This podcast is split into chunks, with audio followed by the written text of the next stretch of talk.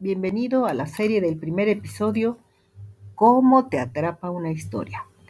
Mi nombre es María Eugenia Castellán Camacho y en este primer episodio platicaremos sobre qué es un storytelling, sus orígenes, beneficios y clasificación. ¡Comenzamos!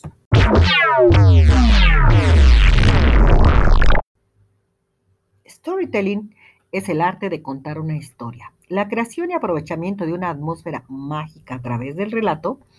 En marketing es una técnica que consiste en conectar con el mensaje que estás transmitiendo, ya sea a viva voz, por escrito o a través de una historia con su personaje y su drama.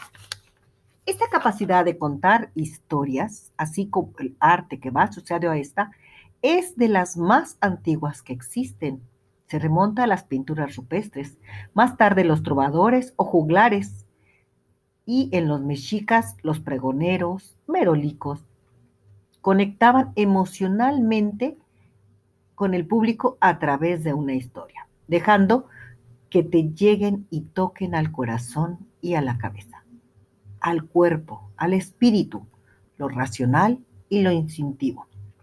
La gente olvidará lo que dijiste, la gente olvidará lo que hiciste, pero la gente nunca lo olvidará cómo la hiciste sentir. Maya Angelou.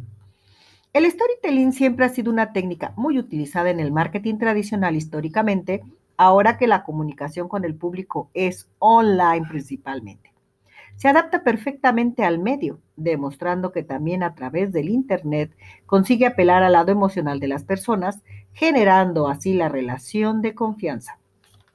La intención que perseguimos al utilizar la técnica del storytelling es generar una relación más allá de la mera transmisión de un mensaje a nuestra audiencia. Se busca enganchar emociones del oyente.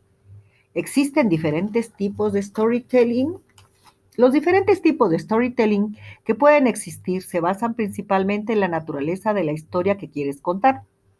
Es decir, todo dependerá de en qué tipo de historia vas a apoyar el mensaje que quieres transmitir. Ficción. Este tipo de storytelling se caracteriza en que contaremos una historia con la que los hechos sean o no reales, sino que nos apoyamos en personajes o situaciones creados o inventados en muchas ocasiones solamente para transmitir nuestro mensaje. Histórico. Cautivaremos al público en la inmersión de su vida privada del personaje para incurrir en los hechos históricos que vivió. Puede levantar diferentes sentimientos entre su audiencia, su audiencia nostalgia, emoción, etcétera.